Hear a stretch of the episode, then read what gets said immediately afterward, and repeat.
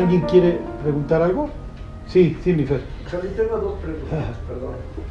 Este, dice, dice que los siete espíritus de Dios. Entonces yo leyendo Isaías 11.2, ahí viene y me pregunta, mi pregunta es, ¿son estos los siete espíritus de Dios? Bueno, Sí, sí, sí, sí. Es que diferentes, el Espíritu Santo, pero ya ves que dice siete, los siete espíritus de Dios. Entonces, yo siempre he tenido esa pregunta que quería hacerte, pero como hace un año que no te veía. Entonces dice aquí, reinado justo del Mesías, Isaías 11, 2. Y reposará sobre él el espíritu de Jehová, espíritu de sabiduría, espíritu de inteligencia, espíritu de consejo y de poder, espíritu de conocimiento y del temor de Jehová. Nada más para que me corrobores sí son los siete espíritus, porque no hay o- ¿qué otros siete espíritus, Charlie, o sácame de mi ignorancia. Esa es pregunta número uno. Y la pregunta número dos, Charlie, es esta. Dice, bueno, sácame de la duda porque yo tengo entendido en mi, ignorancia que nosotros, bueno, la iglesia va a estar hasta entre el 6 y séptimo sello, ahí vamos a, recibir la tribulación, y ya cuando dice "R- oren para que no le, para que no les venga cuando ya, ya venga el juicio de Dios, ¿no? La ira de Dios. Porque una cosa es la tribulación y otra cosa es la ira de Dios, el juicio, ¿no? Cuando Él ya venga, porque ahí todavía no viene. ¿Estás de acuerdo? Bueno, sácame esa duda. Vamos nosotros o la iglesia, yo sé que va a ser muy difícil que a mí me jale allá arriba, pero... Pero te contamos, mi Fer. Sí. Ahí te vamos mandando. Chaito, mi vida. Entonces, este, es esa mi pregunta. Vamos a estar ahí, eh, vamos a recibir la, la- y a los tres años y medio a lo mejor es cuando él dice, véngase, porque ahí dice que todavía no baja. ¿No? Va a llegar cuando venga él, va a ser después de la tribulación, ya va, va a venir a, a tomar el reino. Bueno, entonces la iglesia se va antes del séptimo sello, en el 6-7, va, o antes, No, pues es que para el 6 ya, ya, nos, ya nos fue como en feria. Sí, sí, sí, porque acuérdense que finalmente el séptimo sello ya es la consumación, o sea, ya cuando abrió el séptimo sello se hizo silencio en el cielo por media hora. O sea, ya se está preparando toda un- una alabanza, porque viene Dios, como dice Tesalonicenses, a ser admirado en todos los que creyeron. Ajá. Porque había una costumbre que en ciertos momentos se hacía un silencio para adorar a Dios, ¿sí? como de introspección. Y así lo veían los judíos en, en su literatura, ¿cómo se llama? Este, del segundo templo. Ajá. Entonces, este, el séptimo sello ya implica la consumación, ¿ya? Se hizo silencio, hay un silencio porque pues, ya se abrió el, se abrió el cielo, como dice Apocalipsis 19, o el sexto sello, en que consiste, pues el cielo se enrolló como un pergamino, caen las estrellas, etcétera, y el gran día de su ira ha llegado, y quién podrá mantenerse en pie. Ajá. Entonces, ¿cuál es la idea? Acuérdense que el Apocalipsis tiene dentro de sus 22 capítulos a tres grupos que guarda, ¿ok? A la iglesia de Filadelfia, a los 144 mil que sella, y a judíos de capítulo 12, a quienes los sostiene en el desierto por 1260 días. Ajá, que términos del Éxodo se les dan las dos alas del águila y se los lleva al desierto, el diablo los persigue, abre la boca, derrama un ejército detrás de ellos, pero los, los guarda. ¿Ok? Entonces, obviamente a los 144 mil entendemos que los guarda durante la tribulación. ¿Por qué? Porque es para que no los dañen. la- este, con- ellos predican, ellos. Sí, y para- los, seres que salen del abismo no los pueden tocar a ellos, ¿se acuerdan? No pueden tocar a estos sellados.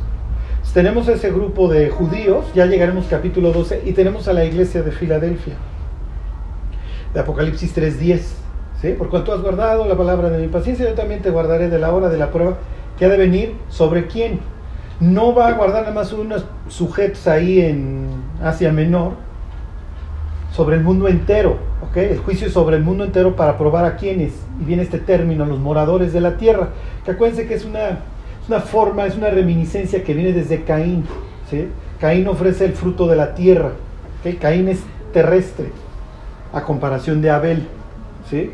cuya ofrenda es mejor y hasta la fecha sigue dando testimonio por ella, diría Hebreos 11, ¿no? Entonces, ¿cuál es la idea? ¿Ok? Bueno, pues nosotros tenemos esta idea de que la última iglesia fiel en esta cronología de la iglesia es Filadelfia. Y luego, ¿cuál viene? La- una iglesia vomitivo, ¿sí? Un- una náusea que es, que es una iglesia a la que Dios le pide entrar a ese grado. Jerusalén que te referías. No, no, a la Odisea. ¿Ok? A la iglesia de la Odisea. Entonces, esa es nuestra esperanza. ¿Sí me explico? Que nosotros queremos tener esta idea de que Dios nos ha abierto una puerta a la cual nadie puede cerrar. Es lo que le promete Dios a la iglesia de Filadelfia. Y si tú sigues leyendo la historia, viene una iglesia muerta, ¿sí? que dice que pues, es rica, pero pues, es miserable, pobre, ciega y desnuda. Y luego, ¿qué es lo que viene? Y sube acá. ¿Sí me explico? La idea de la puerta abierta. ¿Qué hubiera interpretado un judío o un griego convertido cuando le llegó la, la carta? ¿Sí me explicó? No, mira, a la de Filadelfia la va a guardar. Y le promete una puerta abierta la cual nadie puede cerrar, aunque no tenga fuerza. ¿Sí me explicó? Y todas estas referencias que hace a, a Isaías 26, en donde le dice, pueblo mío, cierra tras ti tus puertas, en tanto dura la indignación, porque Jehová se levanta para castigar a quienes, a los moradores de la tierra. Y en la Septuaginta, en la traducción al griego de Isaías 26, es lo mismo, misma expresión, los moradores de la tierra. O sea, Isaías 26 que habla de guardar a este pueblo y además lo invita a que entre a la puerta, porque dice, te entra pueblo a tus por las puertas y luego ciérralas detrás de ti. Ajá. Y si se fijan, esta idea de guardar a alguien de los juicios de Dios se asocia siempre con la puerta cerrada. ¿Ok? Dios cierra la puerta del arca. Dios le ordena a los israelitas que pongan sangre en el marco de la puerta y se encierren. Eh, Dios, los ángeles cierran la puerta cuando van a violar a Lot. Ajá. Entonces, bueno, si Dios nos va a guardar, pues usaría, entendemos la misma expresión y es lo que usa Isaías 26. Enciérrate mientras yo juzgo a los que moran en la tierra.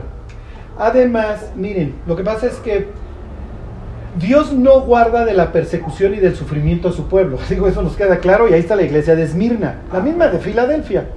Pero sí guarda de cuando es su castigo. ¿Sí me explico? No es lo mismo.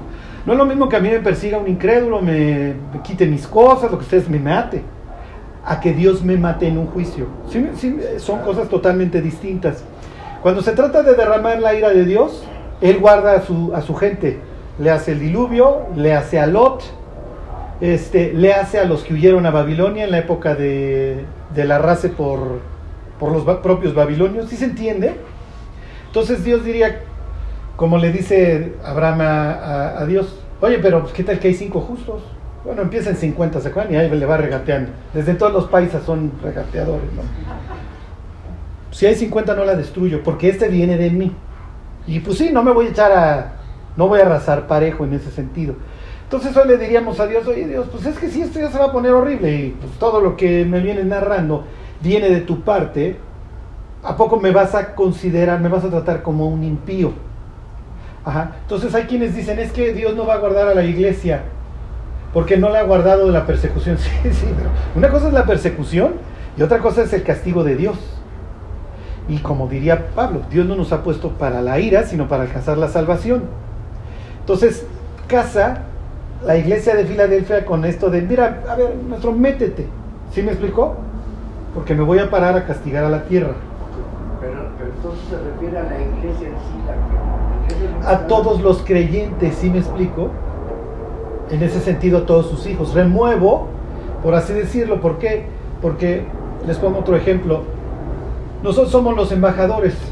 Hagan de cuenta que Dios está rompiendo con el mundo y retira su cuerpo diplomático. Y le deja ir toda su ira. Ajá. Y además, hasta cierto punto, como, como me voy a reconciliar con mi pueblo, es algo que, que viene en capítulo 11, más adelante lo vemos, como me voy a reconciliar con mi pueblo, porque además viene un contraste. Ahorita que leamos 11, conforme lo vayamos viendo, van a ver que como me reconcilio con mi pueblo, que saco a la iglesia y le doy chance a Israel nuevamente de participar. O sea, que sí saca la iglesia, entonces antes no vamos a participar en la iglesia. O igual tres años y medio. Porque dice, incluso los santos a los que dice, a los que les cortaron la cabeza, que dicen, ¿hasta cuándo vas a Claro. a los que? Yo me imagino que son varios de la iglesia que también resistieron durante la tribulación cuando el anticristo los va a presentar. Así es. los matos, los Son puros creyentes. Entonces, es probable que estemos tres años y medio. Ay, sí. Sí. Miren, en teoría todo, todo lo que implica el momento del juicio, donde Dios está descargando su ira, no. No, ahí no, ahí no me queda claro. Sí. Pero la iglesia sí la sacará. Yo pienso que, bueno. No, o sea, si, si ustedes hacen un patrón, no. Si ustedes toman los patrones de la Biblia, no. Miren, váyanse a Lucas 17.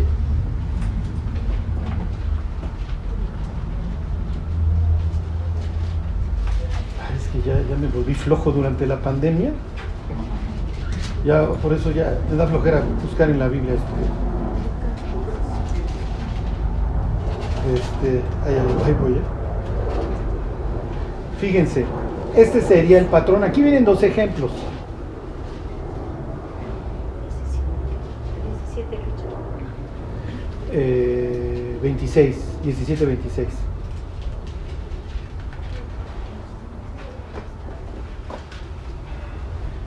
Fíjense, dice, como fue en los días de Noé, así también será en los días del Hijo del Hombre. Porque obviamente pues, la idea, aquí le están preguntando qué, qué va a pasar, ¿no?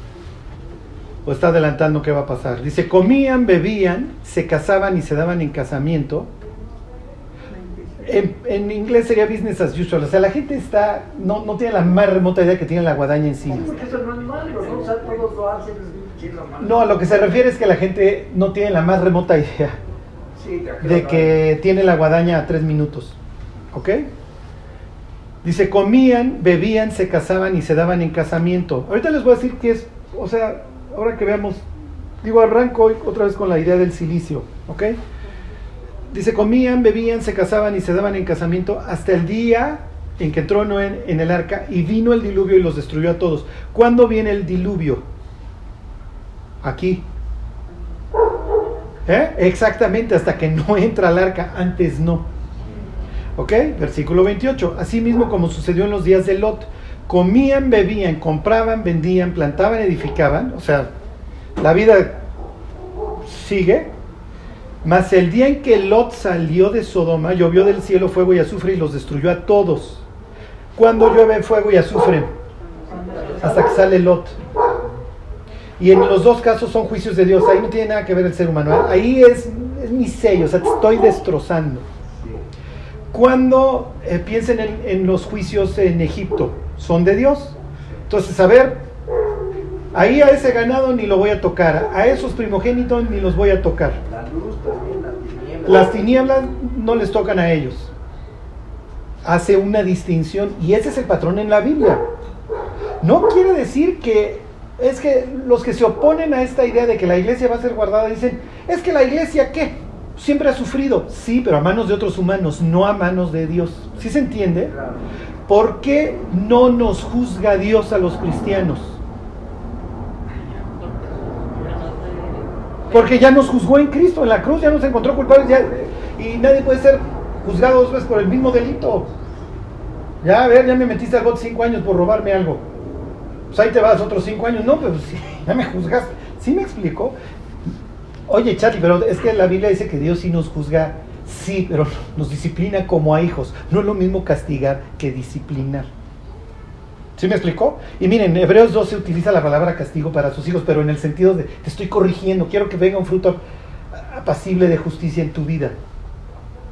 Esto, lo que sucede en, los sellos, este, la- las que estamos viendo, las trompetas y las copas, todo trae el sello de Dios, te estoy, te estoy castigando, estoy, eso es ahorita lo que vamos a ver, son días de retribución, me estoy vengando. Ok, Charlie, ese- esas tres, las tres, las copas, las, las- Sí, sí, sí. son la como lo que... Es lo mismo, pero visto de distintos ángulos. Sí, porque no es de que ya todo monte y toda la se removió de su lugar y ahí les va lo que sigue, muchachos, ¿no? Si no son 21 juicios, Sí. sino, sino 7 nada más. Ajá, con distinto, porque además todos acaban en la consumación. Bueno, ¿sí? y como mi cerebro no da para más, conclusión, nos vamos antes de, de la tribulación. Sí, sí, sí, sí. Bueno, eso es lo que. Digo, si no nos fuimos, pues Charlie, este, no me vengan a linchar. ¿sí? Tenemos todavía 4, 5 sellos para... Miren, y es que cuando. Lo que pasa es que ustedes a veces se me duermen medio estudio, ¿ok? Por eso nada más se acuerdan de lo del principio. Pero bueno, acuérdense de estos versículos de Pedro que dicen que los profetas que profetizaron, dice antes, de, de- de vosotros. para nuestra enseñanza. Bueno, no, y dice que inquirían, querían saber Diligentemente. Ajá. ¿Qué, qué decía el Espíritu de Cristo que moraba en ellos? Cosas en las cuales los ángeles anhelan mirar. Pero ¿qué está implicando? Que ellos quieren saber qué va a pasar, pero no tienen la película completa. Hoy somos igual. O sea, estamos como aquellos profetas viendo qué dice el Espíritu de Cristo que mora en nosotros y le estamos escudriñe y escudriñe. ¿Ok? ¿Tenemos más elementos que ellos? Sí, sí tenemos más elementos, pero no tenemos la película completa porque pues, tenemos 22 capítulos y ahí le andamos revisando En rompecabezas. el rompecabezas por todos lados. Y desgraciadamente son 22 capítulos que refieren al resto de los 65 libros anteriores. Más lo que estos traían en su cerebro. ¿Sí me explico? Porque añaden cosas. Bueno, no es que añadan cosas, pero en su mente traen a Janes y Jambres y traen a Enoch y entonces pues, hay que irse a meter al cráneo de estas personas. Bueno, los siete espíritus, pues sí, son los... Miren, hay dos interpretaciones. O son estos de Isaías 11, o son los siete ángeles que- de los que constantemente está hablando la Biblia. Digo, la Biblia, este, el Apocalipsis. Y unos dicen, mira, es que son los siete ángeles que se dispusieron a tocar las trompetas, que tenían las siete copas. Juan dice, uno de los siete ángeles vino y me dijo. ¿Por qué? Porque la Biblia sí asocia la palabra ángel con espíritu. En, los salmos, que es el Salmo 104 y este y Hebreos este ¿qué? Este Hebreos 1. ¿Sí? El que hace a sus ángeles espíritus y a sus ministros llamas de fuego. Zacarías dice que en la piedra a partir de la cual van a reconstruir el templo, ¿se acuerdan la piedra con la primera que arrancaban, que ahí es el centro del mundo? Ahí esa dice, tiene siete ojos, y estos son los siete ojos de Dios que recorren toda la tierra. Para ellos, ¿de qué, ellos que dirían, mira, los siete espíritus de Dios realmente es una referencia a su omnisciencia, a que ve todo el mundo y sus ojos recorren todo, es a lo que se refiere. Bueno, sí, sí, En primera de Juan 2.7, sí, cuando dice, no os escribo mandamiento nuevo, sino el mandamiento antiguo que habéis tenido desde el principio. Este, ¿Cuál es ese pues que, que el amor, que nos amemos unos a otros. Ah, y, y luego dice, pero sí les escribo uno nuevo, en el 8. Dice, sin embargo, os escribo un mandamiento nuevo que es verdadero en, en- en él y en vosotros, porque las tinieblas van pasando y la luz verdadera ya alumbra. ¿A qué se refiere ese nuevo mandamiento? Pues es el mismo, ¿no? Porque siempre has dicho que es un mandamiento nuevo de Dios. que Sí, exactamente. Que os améis unos a otros como yo os he amado. Y la segunda, ya, nada más. Sí. hay La misma primera de Juan en 2.18, cuando está hablando de que ya es el último tiempo, y según vosotros oísteis que el, anti- el anticristo viene, así ahora surgirán los anticristos. Ahí Juan, este, Juan está hablando a los creyentes de esa época que no creyeron en Cristo y a ellos se refiere como el anticristo. Ajá, exactamente. Lo que pasa es que, miren, nosotros estamos influidos por Hollywood porque a la bestia le decimos el anticristo por Damien. ¿Se acuerdan? Que pasa por el zoológico y aloca a todos los pobres y tiene sus seises en el cráneo. Lo que pasa es que la, la Biblia nunca le llama a la bestia el anticristo. Le llama el inicuo, el hijo de perdición, la bestia, la bestia que sube del abismo. Este. Anticristo es este es contrario o en lugar de y entonces él dice quién es el anticristo sin el que niega que Jesús vino en carne o sea que niega que Dios se hizo persona para venir a morir por nosotros ¿Sí, sí me explico? Y entonces hay muchos anticristos y además salieron de nosotros, pero no eran de nosotros para que se manifestara que no todos son de nosotros. Ajá. ¿Por qué? Porque Juan, eh, ¿cómo les diré? Su, su, su razón de ser es este es, es atacar las falsas doctrinas. ¿sí? Les voy a poner este ejemplo. Y no, no me quiero extender mucho, pero ayer todo el mundo tronó el examen. Dice Juan 7:24.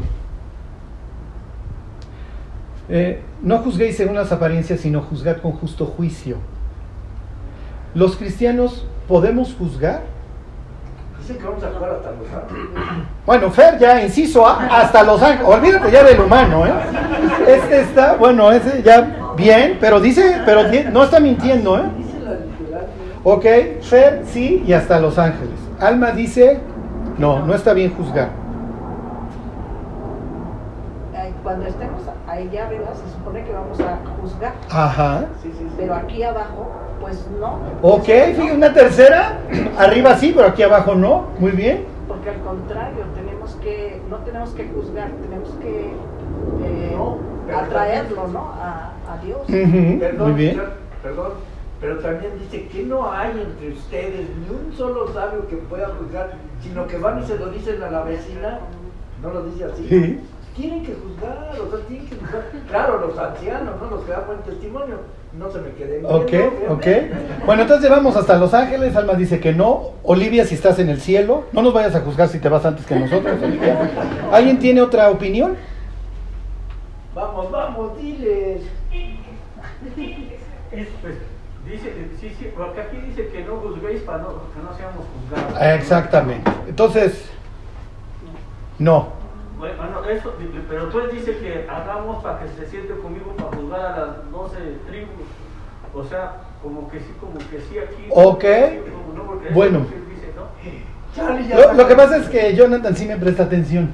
Bueno, y esto miren, era nada más un, un breviario para, para decirles, número uno, cuando ustedes interpreten la Biblia, la primera regla es el contexto inmediato.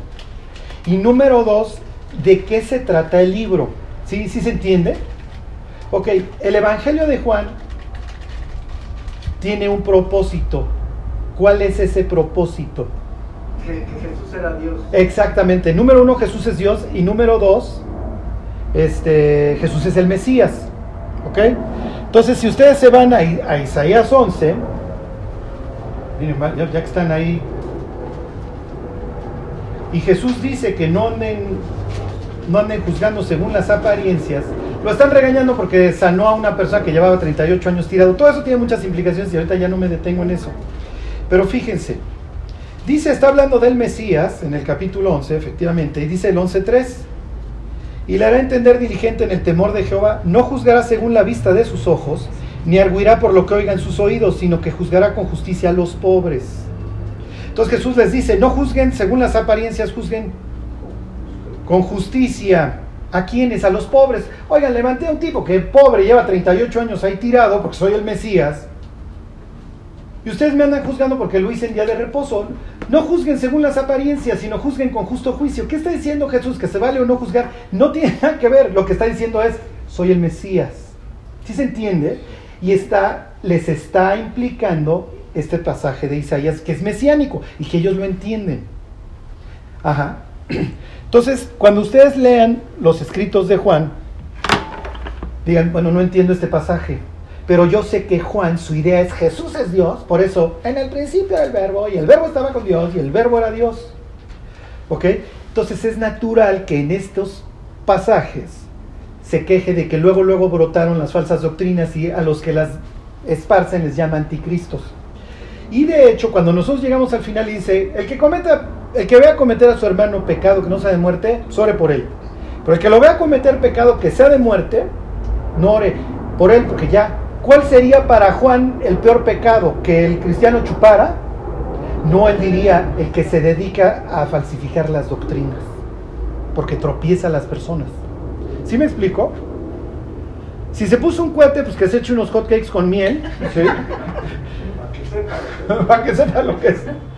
Ajá, entonces se los, se los comento, piensen en el libro de jueces. O sea, uno llega y. Mamá, ¿te acuerdas de esa lana por las que blasfemaste? Ya desde ahí empieza mal, porque la señora pierde una lana y blasfema el nombre de Dios. Y le dice, esa lana que te robaste yo la tengo. Y le dice, bendito seas de Jehová. Y con esa lana hacen unos ídolos. Oye, ¿por qué está? ¿Qué está pasando? Bueno, el libro de jueces habla de una sociedad que se está pudriendo. Si, tú, si ustedes tienen ese marco, ya se les hace fácil interpretar todo el libro. ¿Sí me explico? Bueno. ¿Algo más? ¿No? Ok. Bueno, pues ahora sí váyanse a Isaías 11. Isaías 11, este, Apocalipsis 11. Bueno, vamos a seguirle. Le, les voy a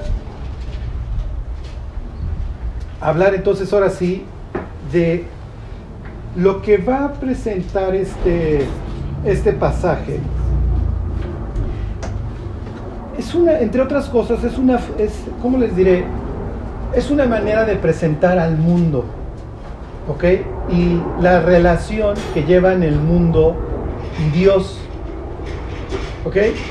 Imagínense que estamos en el milenio y tú platicas pues, con quien quieras, ¿no? Con, platican, con, con quien quieren platicar. Pues es que todo el mundo se rifaba en malas épocas. Este, pues no sé, a ver, vamos a pensar en... Se encuentran un, un cristiano fervoroso, gringo, que vivió en un suburbio pues, en los 50 y le iba bien, tenía una chamba estable.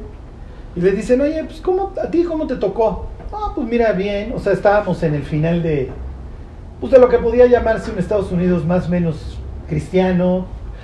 Teníamos misioneros, sosteníamos misioneros. Lo más importante en nuestra vida era nuestra vida devocional.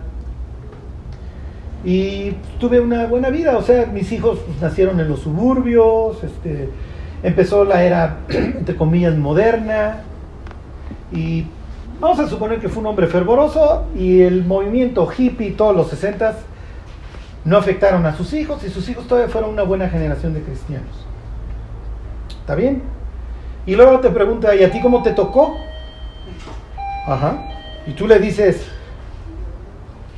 es terrible porque mi pastor era Charlie, bueno, ¿no? pero entre otras cosas, yo estuve en el 2021 y desde el 2020 esto se empezó a poner una mancha bastante oscura.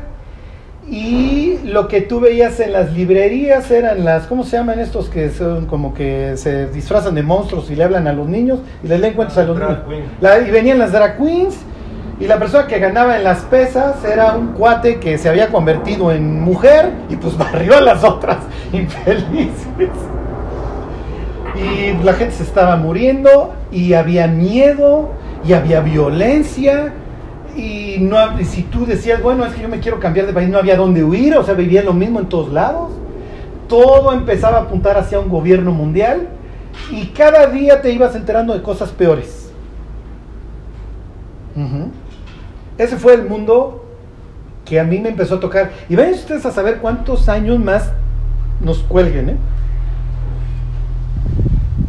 Este, qué cosas vayamos a ver. Si se fijan, hoy ya vivimos con miedo, ¿ok? Todo el tiempo. O sea, estás viendo el noticiero y abajo el cintillo. Van tantos muertos. Uh, si me explico, casos. Y entonces miedo y miedo y miedo. Y, y se afloja tantito y ya salgan muchachos y no, ahora siempre no. Y miedo y miedo y miedo. ¿Ok? ¿Qué dirías? Y miren, ahorita que venía para acá, yo decía, ¿a qué hora llegaba yo a Aragón? Es lo que yo venía pensando en mi cerebro. Y me vino así el atardecer de estas épocas en Aragón, el parquecito al lado ahí. Y si llegaba, tenía yo el tino de llegar 15 minutos antes, Charlie, ¿puedo hablar contigo? Y bueno, ok, vamos a empezar a trabajar desde temprano. Pero piensen en su vida hace dos años. El mundo en el que vivimos cambió por completo. Y la vida que teníamos cambió por completo.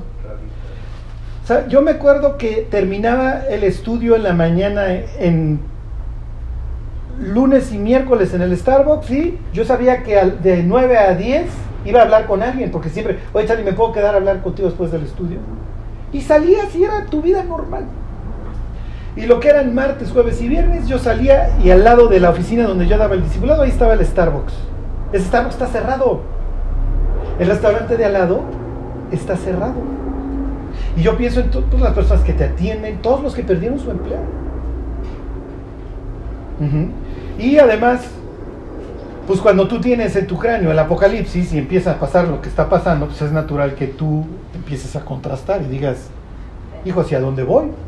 Y que de repente tú entras a un establecimiento y tengas que poner la frente o la mano y digas, perdón, oiga, me suena bastante conocido. ¿Sí? Yo no sé si ustedes han entrado a un lugar en donde voltees y hay un escáner que mide tu temperatura y te ves. Y entonces dices, oye, si traigo fiebre, ¡tú, tú! te vas donde me llevan. Sí, digo, no- nos veímos, pero digo, si vienes de asolearte dices, ¿le pondré o no el. ¿Sí me explico? Entonces, o sea, lo, lo- lo que, lo que yo les quiero decir es que los cristianos, los que conocemos a Dios, enfrentamos esto de dos maneras. Esto no está pasando, esto no está sucediendo y voy a regresar a mi vida anterior. O ya me subí a esta resbaladilla y esto ya no va a regresar. O sea, esto va a seguir hasta la séptima trompeta, cuando se consuma el propósito de Dios, y entonces esto es para acá y esto es para allá. Eso es lo que implica la- el séptimo trompetazo. Todos nos debatimos en las dos, ¿sí me explicó? No, pues si quiero regresar y quiero volver a hacer mi vida como antes, ya no quiero vivir con miedo. Y Dios diciendo, muchachos, yo no sé si la estaban pasando bien. Si ustedes le preguntaran a Pablo, oye Pablo, a ver, tú estás, falta un, cuelga un rato, maestro. Y miren, hace rato leía Pili este pasaje de, hijitos míos, ya es el último tiempo. Y entonces le dices a Pablo, oye, pues, ¿tú cómo ves el mundo, Pablo? ¿Qué les diría Pablo? Caótico, pero ¿qué diría? ¿Cómo llama él? Los últimos tiempos. Sí, él diría, ya arrancaron los últimos tiempos. A ustedes les va a tocar más cerca que a mí. Pues ya vino el Mesías. ¿Qué les diría Pablo? ¿Cómo se refiere Pablo a este mundo? Está en decadencia. está- Sí, pero díganme unas palabras de. Pedro, se las pongo. Sed salvos de del presente siglo malo. Eso dice Gálatas. Bendito sea Dios y Padre nuestro Señor Jesucristo, que nos libró del presente siglo malo. La palabra es de la época mala. Eso es lo que yo quiero, eh, ¿cómo les diré? Transmitirles. Y es horrible lo que les voy a decir, ¿eh? Pero es mejor, a ver, dime la neta, ya, ¿a qué me atengo? Porque prefiero saber cómo, cómo voy a navegar si esto ya no va a tener un regreso. Y Pablo diría, muchachos, se los dije, Dios nos libró de qué? Del presente siglo malo. Hace dos años veíamos el mundo como el presente siglo malo. Pues sí, teníamos miedo de salir a la calle, este, pero miren, si un día esto se pone muy, muy mal, pues me cambio de país. Oye, ¿a dónde te vas? Ya es un gobierno mundial y todos dicen las mismas cosas. Y unos mucho más fuertes que otros. Sed salvos de esta perversa generación, dice Pedro. Asidos de la palabra de vida, dice Pablo. Sí. Y luego hace esta referencia. Ustedes brillan como luminares en medio de qué? De una generación que maligna y perversa. Pero los creyentes no queremos ver. Si tú consideras el mundo como perverso y malo, esa es la forma en la que tú vas a, a filtrar todo lo que tú ves y escuchas. Si tú consideras el mundo como bueno, esa es la forma en la que vas a filtrar el mundo que te rodea. ¿Sí, sí se entiende? Sí, sí. Y Dios nos diría, tengan mucho cuidado, porque el mundo en el que vivieron fue relativamente bueno. Y ahora les leo un versículo, porque cuando haga referencia a Sodoma, el mundo occidental vivió más o menos en Sodoma durante los últimos 50, 60 años. Y una de las cosas que Dios le carga a Sodoma es que estaban gordos, estaban sobrados. Piensen, hoy la humanidad está obesa. O sea, ¿cómo nos alimentamos? ¿Sí me explico? O sea, lo que está matando hoy a las personas no es tanto el hambre, es el sobrepeso. Como decía la otra vez una persona, la humanidad está enferma, endeudada y con sobrepeso. Vivimos en un mundo de exceso que nos encantó.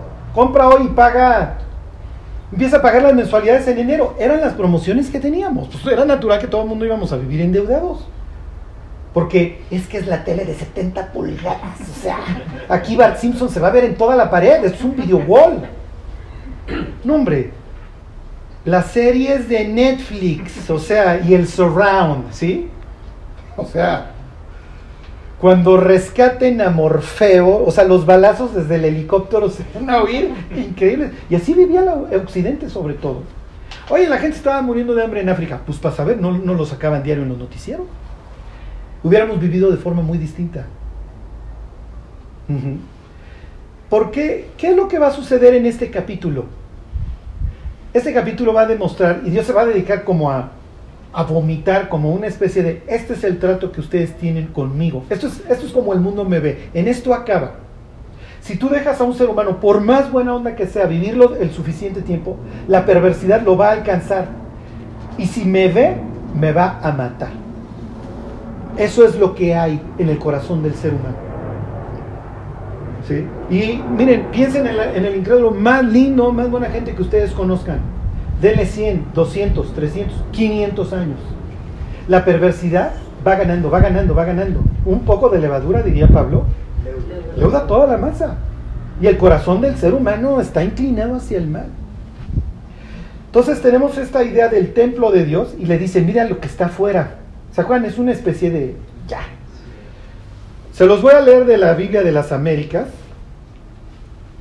Fíjense, se los leo desde el 1. Dice, me fue dada una caña de medir semejante a una vara y alguien dijo, levántate y mide el templo de Dios y el altar y a los que en él adoran. Y luego viene esta idea que siempre les manejo, pero excluye. Nuestro, nuestro, nuestro, eh, bueno, o sea, la reina Valera dice, pero el patio que está fuera del templo, déjalo. Aquí, ya desde la de las Américas dice, pero excluye, ¿ok? Dice, pero excluye el patio que está fuera del templo, no lo midas porque ha sido entregado a las naciones y éstas hollarán la ciudad santa por 42 meses. ¿Ok? Le sigo leyendo. Aquí dice, y otorgaré autoridad a mis dos testigos. es mejor el versículo 3 de la Reina Valera, dice, y daré a mis dos testigos. ¿Qué implica este verbo de dar? ¿Dónde lo encuentran? Exactamente. Les estoy dando la oportunidad de convertirse. ¿Sí se entiende? Les voy a dar a dos testigos que profeticen.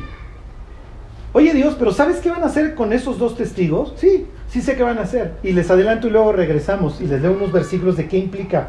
Los van a matar y los van a dejar sin enterrar. ¿Para qué los dejan sin enterrar? Para, para felicitarse el uno al otro. Ah, Y para, para infamarlos, ¿sí me explico? Para, humillarlos. Ahorita les leo unos versículos que tienen que ver con eso. ¿Qué mensaje está dando capítulo 11 de Apocalipsis? Yo doy a testigos, yo doy a mis dos profetas, cuyo objeto es, a ver, te traigo lo que sea, maestro, para que te arrepientas. Pero la humanidad como faraón dura y me vale, y me vale, y me vale.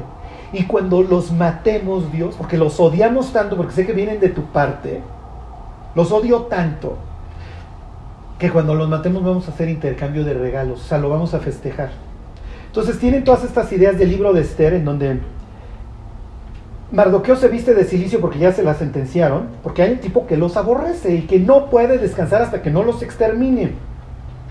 Y entonces viene esta parte de la creyente que dice, no, esto no puede estar pasando, Mardoqueo, cámbiate de ropa. Cámbiate de ropa, yo no puedes estar vestido de silicio, Mardoqueo.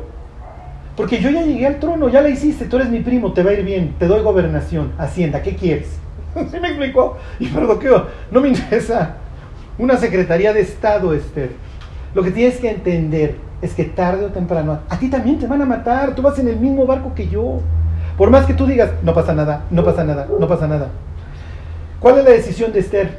A donde Dios quiere llevar a toda la iglesia. Como dicen los otros, despiértate igual el café. Y entonces Esther dice, pues sí, ya, ya me cayó el 20, pues está bien, ni modo, a ver, pues yo también me he visto de silicio y me pongo a ayunar y me pongo a orar. Y si perezco, pues ni modo, porque tarde o temprano a mí también me va a alcanzar si yo en este instante callo. Y entonces tiene una inversión a la historia de Esther. ¿Por qué? Porque ganan, finalmente Dios cambia las suertes. Pero Pur, eso es la fiesta de las suertes, porque habían echado suertes para su exterminio. Finalmente Dios mueve todas las cosas para que Esther llegue al trono. Mardoqueo sustituya a Amán. Triunfan y ¿qué es lo que hacen? Se, se mandan, sacan porciones unos a otros, hacen su intercambio. Claro, no hicieron intercambio de regalo, pero te mando de mi comida y tú me mandas de la tuya. Y es, un gran banquete. Y aquí tienen lo inverso. ¿Sí me explicó? Tienen a los dos testigos que son matados y ahora sí vamos a festejar. ¿Qué mensaje le manda eso a Dios? Y no se te vaya a ocurrir venir, maestro, porque no te la vas a acabar. Y así te vamos a recibir. Y así lo reciben. y así preparan su recepción en capítulo 16 de Apocalipsis. ¿Ok? Entonces, lo que quiero es influir en su cosmovisión, cómo ven el mundo. Y ustedes dirán, oye, Charlie, sí, pero es que si yo parto de la base de que estoy en un mundo perverso, que busca mi exterminio, y que el día de mañana va a cazar a los cristianos por todos lados, y que además no va a haber a dónde escapar, ¿de qué me estás hablando? ¿Sí me explico? O sea, entonces soy una especie de judío en Alemania en 1936, en donde sé que ahí viene la guadaña, con una diferencia. Muchos judíos acabaron en Nueva York o en México, porque vieron la guadaña, pues yo ya me voy. ¿Y hoy? ¿Y hoy? y piensen en todas estas ideas de cómo va avanzando la maldad y no sé si les pasa a veces que dices, es que esta noticia ya no pudo haber pasado, Dios. O sea, pues yo creo ya, ya, pues ya empezó la tribulación y yo sigo aquí. Yo les comentaba una noticia, y ahí está el informe para que lo lean de la UNICEF. A los pobres españoles los dejan casi casi como unos degenerados porque le mostraron pornografía a los niños y dicen, bueno, pues no, no causa daño, o sea, no, no es concluyente que cause daño. ¿Cuál es la idea de presentarle pornografía a un niño de 7, 8 años? Que lo vean. Número uno, que lo vea normal, pero que se vuelva un animalito que tenga que responder a sus estímulos. Y se vuelve dócil. Dócil. Hoy tenemos una humanidad dócil. Piensen en el encierro. La cantidad de drogas, de alcohol y de pornografía que consumió la pobre humanidad, guardada. Y es, no te la vas a acabar.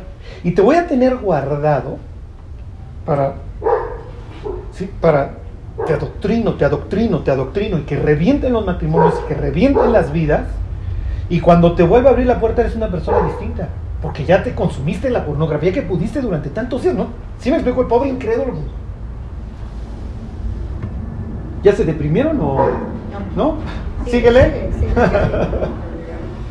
ok, entonces, pues, ¿cómo dice? Daré a mis dos testigos para qué? Para que profeticen durante este término. Ya lo veremos que se repite y se repite. La semana pasada vimos estos versículos de Daniel, ¿se acuerdan? Dice, son los dos olivos, o sea, está haciendo esta referencia a la unción, al aceite, que no les termina de escurrir a estos. ¿Ok? Están en pie delante de quién? Del Señor de toda la tierra. Dios está diciendo, este es mi mundo y voy a destruir a los que lo destruyen. Ya veremos que esa palabra destruir en el griego implica no solamente destruir, no es un daño ecológico, es corrupción, es corromper. Y me voy al versículo 5. Y aquí viene lo más importante. Estos profetas son distintos a los anteriores en varios sentidos. No, no en varios sentidos, fíjense, si alguno quiere dañarlos, Sale fuego de la boca de ellos y devora a sus enemigos. Si alguno quiere hacerles daño, debe morir él de la misma manera. ¿Por qué? Porque de otra forma duran dos minutos. ¿Sí? O sea, su primera predicación, en donde sea que vayan a predicar, ya, ya le metieron 18 balazos. Les venimos a hablar de parte de Jehová. Ta, ta, ta, se acabó. Quién sabe qué iban a decir este par de infelices, pero ya no los ahorramos. ¿Ok?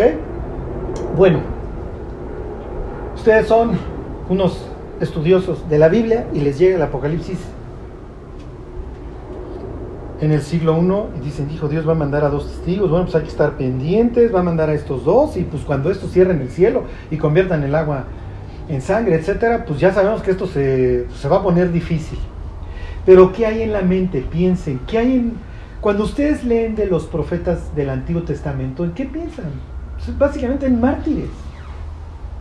Y uno pudiera decir, bueno, pues Dios guardó a Elías, Dios guardó a Moisés, pero piensen en este pobre Urias, este, el que predica contra el templo, que es contemporáneo de Jeremías, lo van a buscar a Egipto porque allá huye y lo matan. Zacarías, a quien matan entre el templo y el altar. ¿Ok?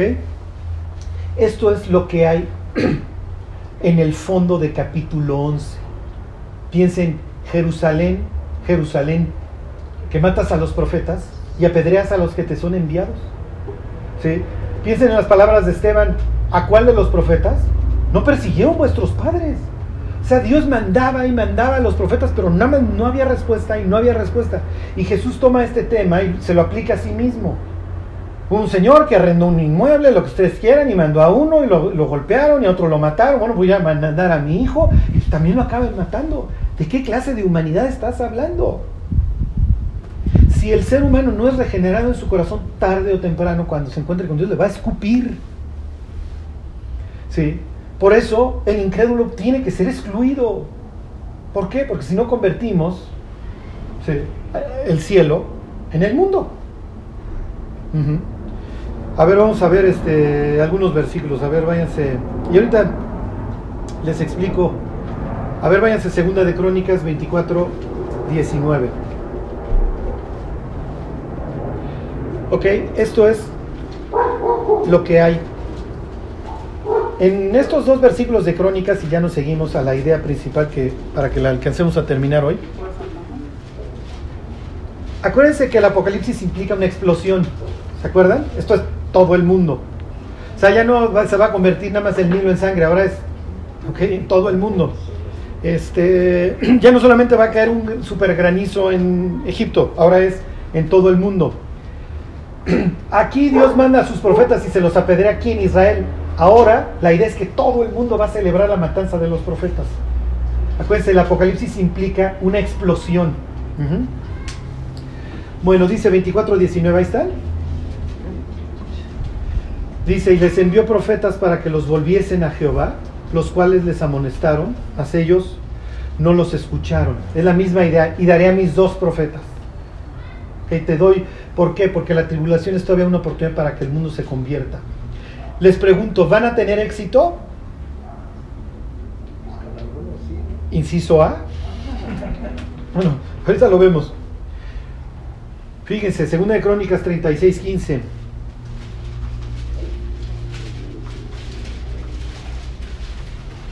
¿Qué está implicando Dios cuando dice voy a dar a mis testigos? Bueno, pues que todavía amo a una humanidad que a mí me aborrece. ¿O será Cristo, Charlie? Este, ¿Será que, por ejemplo, uno que no, no se ha entregado con todo su corazón? No, no, miren, una cosa es un hijo que Dios se trae a disciplina, pero otra cosa es quien no es su hijo. ¿Cuál es, ¿Por qué va a llover fuego? ¿Por qué va a abrir la llave y va a salir sangre? Porque Dios está dando una oportunidad que el mundo se convierta. Pero vayan con la, ¿cómo, cómo le dice? La persona esta que ganó las pesas en las Olimpiadas, que era hombre, y además de que va a acabar con el deporte femenil, porque al rato judo, imagínate, te toca contra el que se llamaba Juan Antier, que pesa 120 kilos, la pobre infeliz de 40, pues dices, pues creo que te van a romper la clavícula en el primer apretón, mija. Pero imagínense que ustedes van con ella, con él, y le dicen, oye, a ver, mira, en el principio los hizo varón y hembra, o sea, y este es el designio de Dios. No, no estoy de acuerdo. Mira, digo, me queda claro que no estás de acuerdo. Pero Dios te ama. Y Dios está dispuesto a perdonar todo. Y entiendo que hayas tenido unas circunstancias espantosas en tu vida que te llevaron a esto. Está bien. Mientras hay vida, hay esperanza. Más vale perro vivo que león muerto. Dios decidió pagar por ti en la cruz. Te ama. Y está dispuesto a perdonarte. Pero está dispuesto a perdonarte, pues tú tienes que desear ser transformado. Si tú quieres no pasar por un proceso de transformación como lo pasamos todos los cristianos, porque todos tuvimos que morir en nuestros pecados. Y todos de incrédulos nos gustaba pecar. A mí me quedó claro, si me explico, el día que yo me convertí, que esto implicaba dejar la vida que yo tenía. Y yo postergué la decisión de convertirme muchísimos años, porque yo sabía que tenía que dejar mis caminos. Y que la otra opción era el infierno. Si Dios dice, oye, pues si no quieres jalar conmigo, pues está bien. Hay un sitio a donde Oye Dios, es que eres injusto porque si yo no te recibo en mi corazón me mandas al infierno. No, yo te voy a mandar al infierno por todos los pecados que tú sabes. ¿Sí me explicó? Por eso, como dice el Salmo 51, para que tú triunfes cuando juzgues. O sea, nadie le va a poder decir a Dios es que tú eres injusto. Por eso Dios va a abrir la biografía de cada persona y la va a hacer pública. Y entonces la persona cerrará la boca. Porque alguien puede decir, Dios es injusto. Sí, pero deja que pase toda tu vida. ¿Qué le vas a alegar? si tú mismo vas a llevar la evidencia. Entonces, lo que les quiero decir es que esta es la idea de dar a los testigos. O sea, sé que eh, Dios pensaría, estoy en, la parte peor de la humanidad. ¿Ok? Estoy como en los días de Lot, los días de Noé, más lo que se acumuló es, esta semana. Pero te sigo dando una oportunidad de arrepentirte. Y muchos se van a arrepentir. Y si Dios dice que varón y hombre, pues ni modo, voy a dejar del sexo, de hacerlo un ídolo, porque eso es al final toda esta teoría. ¿Sí me explico? O sea, es idolatrar el sexo. Es hacer del sexo un dios. Bueno, este, a ver, les leo 2 de Crónicas 36, 15. Y Jehová, el Dios de sus padres, envió constantemente palabra a ellos por medio de sus mensajeros. ¿Por qué? Porque él tenía misericordia. En este caso ya no solo de su pueblo, es, un, es una predicación global la de los dos testigos.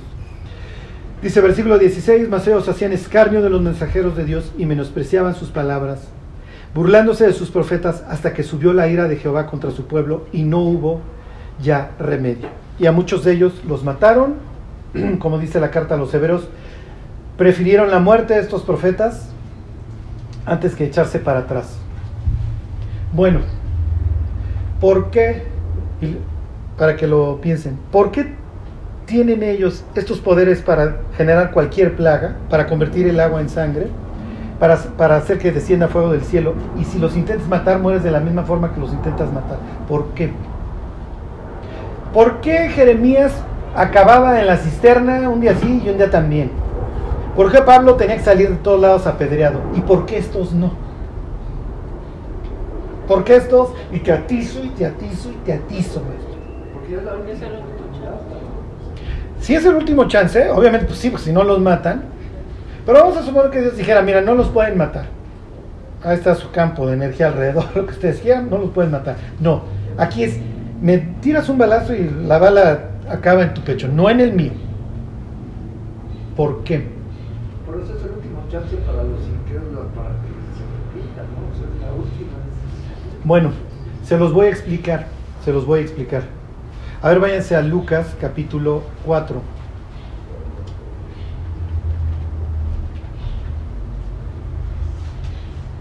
No estoy. Pues no estoy. Tendré que agarrar este.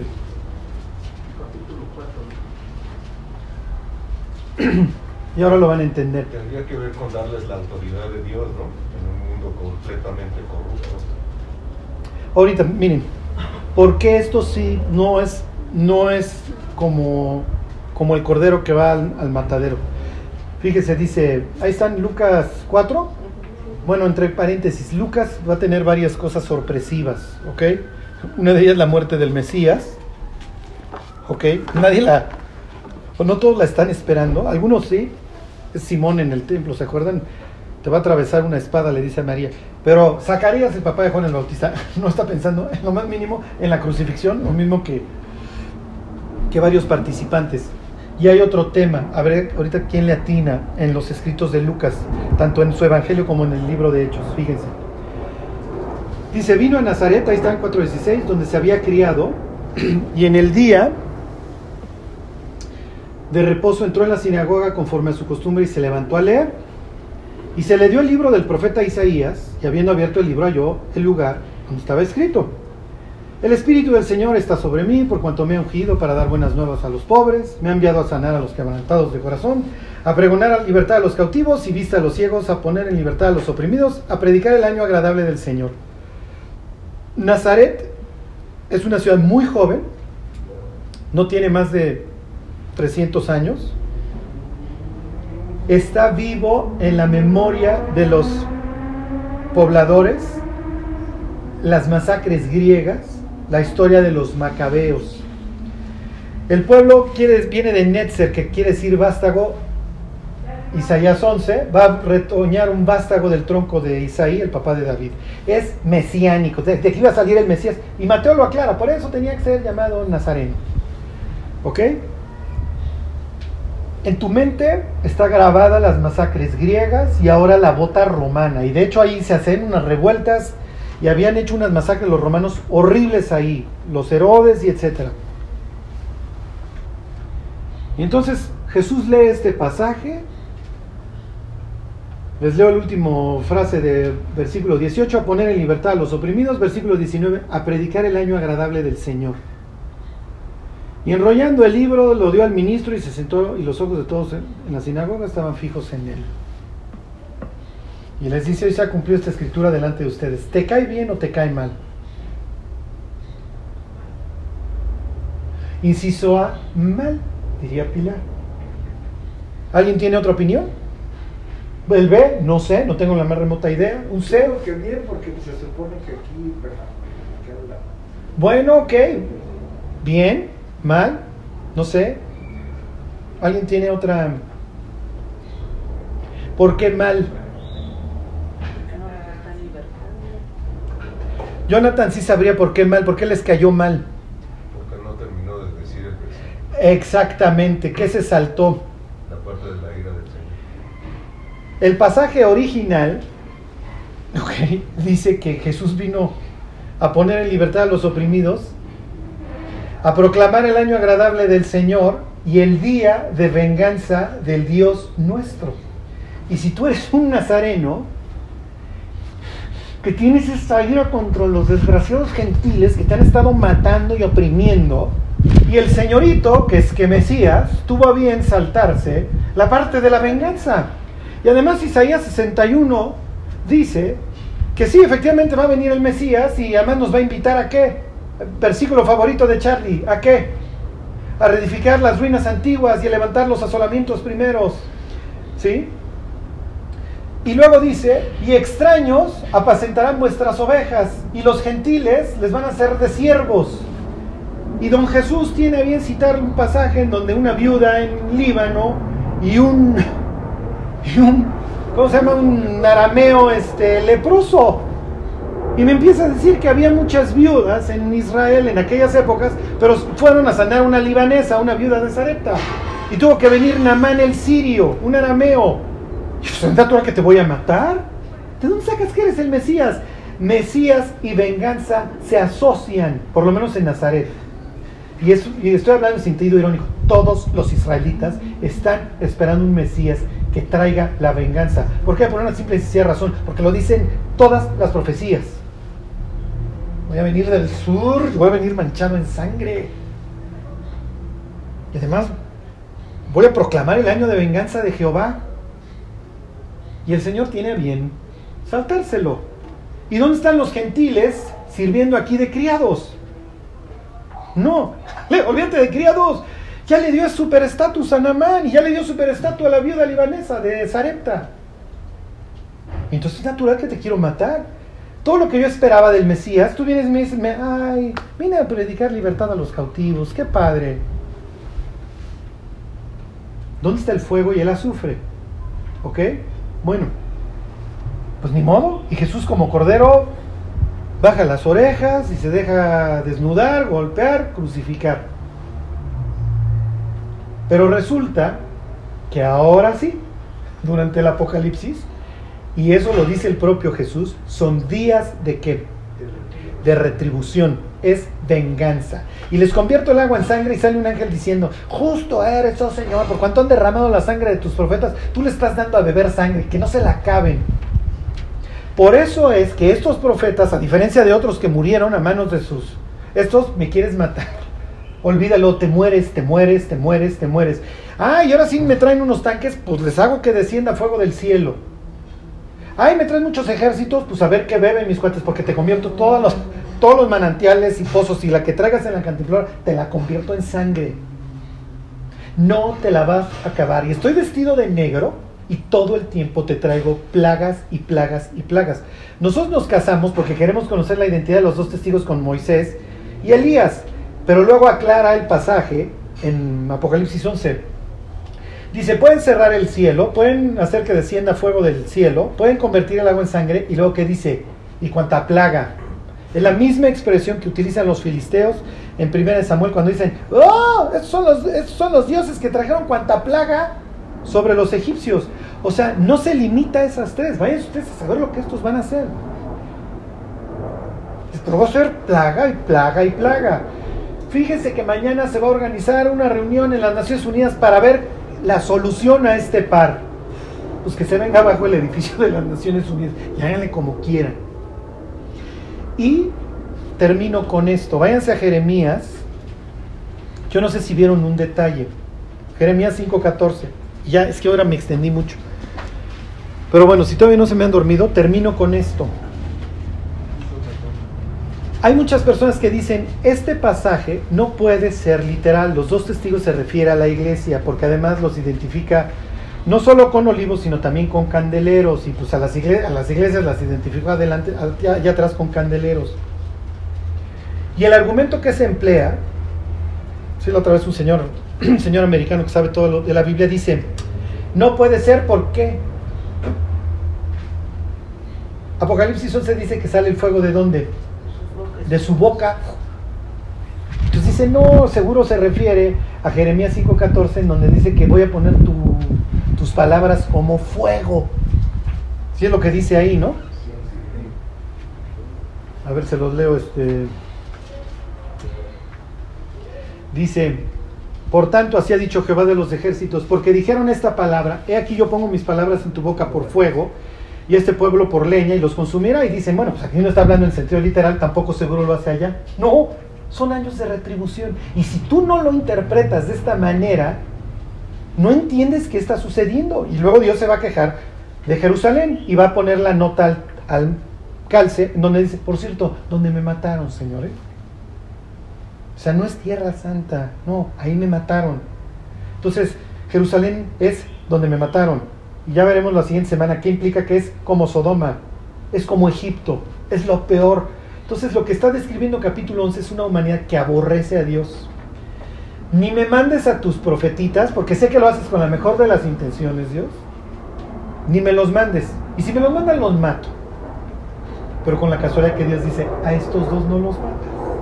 Y esto sí, de forma literal, porque no son la iglesia, porque las iglesias son siete candeleros, estos son dos. Y además es natural que están iluminando en un mundo impío. La misma expresión usa Jesús de Juan. Él era la antorcha en la que se quisieron regocijar. La luz vino al mundo, pues estos dos también traen la luz. Pero esto sí no te voy a dar chance que los mates. Te doy chance que los mates hasta el final. ¿Para qué? Y aquí sí les estoy haciendo filigrana pura. ¿Por qué va a dar Dios permiso a que los maten? Para que se cumplan las escrituras. Sí va que se cumple, pero ¿por qué? ¿Cuál es? ¿Para qué puedo hacer juicio? Sí, para que te voy a dar chance de que hagas tanta maldad y que festejes la muerte y no los entierres así, los deshonres. La próxima semana les enseño. Un, hay un salmo dedicado a esto. ¿Para qué? Y aquí cito a Pablo en Primera de Tesalonicenses. Para que venga sobre ti la ira hasta el extremo. Cuando Dios le permite a un incrédulo matar a un creyente, eh, diría Pablo, y vino sobre ellos la ira hasta el extremo. Se dice, y nos prohibieron predicar a Cristo. O sea, impidiendo. La idea es que no se predique. Yo no quiero que el mundo sepa de Dios. Y si andan sus portavoces por ahí, me dedico a matarlos. Y Dios diría, sí te estoy dando chance de, de que los mates. Pero lo estoy permitiendo para que te vayas en la condenación en lo peor. O sea, no piensen. Ustedes no lo crean, los presidentes municipales no serán los que peor les vayan, será estos. Entonces, ¿de qué habla capítulo 11? Ya una guerra descarada o sea, abierta, pero estos testigos ya no son en una época en donde yo estoy manifestando mi buena voluntad. No. Ya estamos en la tribulación, ya estamos en los días de retribución y no te voy a dar chance que estos los mates. Te los fletas tres años, tres años y medio. Al final de los tres años y medio te autorizo que los mates. Y después de tres días y medio los saco de los sepulcros. ¿Para qué? ¿Para qué? Ajá. Frente a tus narices les digo, suban acá para que los veas subir ahí, o sea, pago por ver el rostro de los noticieros, o sea, filmando a estos tipos. Y después se acabó. Un terremoto y se consuma el misterio de Dios. Desciende Cristo, estos al infierno, estos a la exclusión eterna, y estos pásenle, venid benditos de mi Padre, al reino preparado para ustedes desde la fundación del mundo. Ustedes que se están yendo ahorita al infierno, mil años, y después te saco, paso toda tu vida, y de ahí ya con una sentencia, porque antes llevas la misma, y de ahí a un lago de fuego, en donde hay una graduación de castigo. Obviamente estos que estuvieron en el reparto de regalos, imagínense la condenación que van a llevar. Porque te di a mis dos testigos, te di chance de que te arrepintieras todavía, pero festejaste cuando, cuando los mataron. Y los peores castigos son estos. Lean el libro de Abdías, cómo le, se la canta Dios a los edomitas. Porque el día que a mi pueblo yo lo estaba juzgando, a los que escapaban, tú los acababas de rematar. Y no se vale. Bueno, ¿cuál es la moraleja entonces, Charly? Que intentemos ver la vida a través de los ojos de estos dos individuos. A ver, tú, testigo, ¿cómo ves el mundo? Pues no me estás viendo cómo estoy vestido de silicio. Estoy de luto y estoy hablando de un mundo muerto. ¿Y por qué lo haces? Porque Dios los ama. Y porque Dios les va a dar 1260 días chance para que se arrepienta. ¿Se convierte la gente? Sí, sí se convierte. Y se van a convertir de todos lados. Y gentes que nosotros hoy diríamos, ya, ese cuate se va a ir al infierno, Dios dice, espérate, espérate, porque muchos, el testimonio de estos dos va a ser muy exitoso. Lo que pasa es que diría, diríamos, bueno Dios, pero pues cuéntamelo después. Y Dios diría, acuérdense que yo lo voy armando el rompecabezas no cronológico. El éxito de estos, ya se los conté en capítulo 7, en donde tengo gentes de dónde? De toda tribu, pueblo, lengua y nación adorándome. Entonces sí fue exitoso. Y más adelante te digo que reyes van a traer la gloria a la nueva Jerusalén. O sea, hasta reyes. Que hoy nomás andan viendo cómo casar a la pobre humanidad. Hasta muchos de ellos. Entonces, no se desalienten de testificar, no digan, no, es que hay gentes que ya pasaron el umbral. Bueno, pues vamos a orar y que Dios nos dé un buen testimonio. Dios, te queremos dar gracias por, por tu palabra, Dios. Es Dios, pues, este, pues triste llegar a la escritura y ver al corazón humano que te aborrece, Señor. Y que no quiere saber de ti. Pero Dios, pues, tu evangelio es poderoso y es poder para salvación a todo aquel que en, que en Él cree. Danos un buen testimonio, Dios, que, que nos puedas usar todo el tiempo que nos reste en esta vida, Dios, para que muchos te puedan conocer y cumplamos el propósito por el cual tú nos alcanzaste. Gracias por todo, Dios, y aún en medio de esta oscuridad, tráenos gozo, Dios, porque a pesar de todo, tu palabra no está presa. Te lo agradecemos todo, Señor, en el nombre de Jesús. Amén.